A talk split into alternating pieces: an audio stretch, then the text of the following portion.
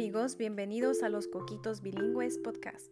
Mi nombre es Margie y hoy les voy a contar un cuento que se llama El árbol generoso, escrita por Shel Silverstein y traducida por Carla Pardo Valle. Así que están listos, abran bien sus orejas, bien grandes, grandes, grandes. Comenzamos. Había una vez un árbol que amaba a un pequeño niño y todos los días el niño venía y recogía sus hojas para hacerse con ellas una corona y jugar al rey del bosque. Subía por su tronco y se mecía en sus ramas y comía manzanas y ambos jugaban al escondite.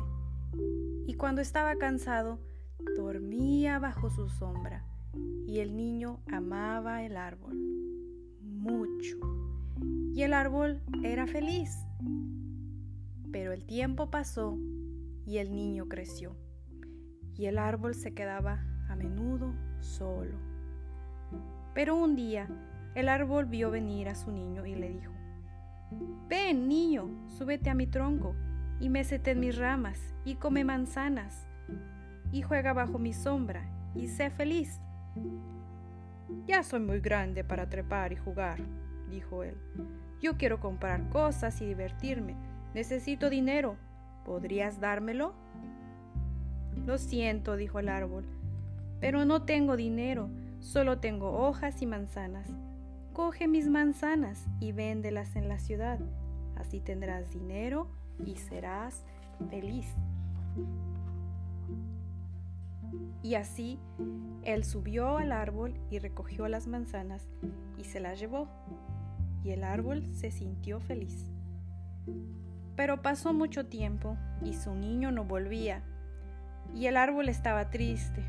Oh. Entonces un día regresó y el árbol se agitó alegremente y le dijo, Ven, niño, súbete a mi tronco, mécete en mis ramas y sé feliz. Estoy muy ocupado para trepar árboles, dijo él. Necesito una casa que me sirva de abrigo. Quiero una esposa y unos niños, y por eso quiero una casa. ¿Puedes dármela? Yo no tengo casa, dijo el árbol. El bosque es mi hogar, pero tú puedes cortar mis ramas y hacerte una casa, y entonces serás feliz.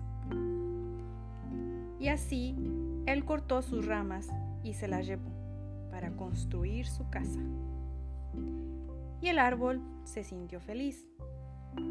Pero pasó mucho tiempo y su niño no volvía. Y cuando regresó, el árbol estaba tan feliz que apenas pudo hablar. Ven, niño, susurró. Ven y juega. Estoy muy viejo y triste para jugar, dijo él. Quiero un bote que me lleve lejos de aquí. ¿Puedes dármelo? Corta mi tronco y hazte un bote, dijo el árbol entonces podrás navegar lejos y serás feliz. Y así él cortó el tronco y se hizo un bote y navegó lejos. Y el árbol se sintió feliz, pero no realmente. Y después de mucho tiempo, su niño volvió nuevamente.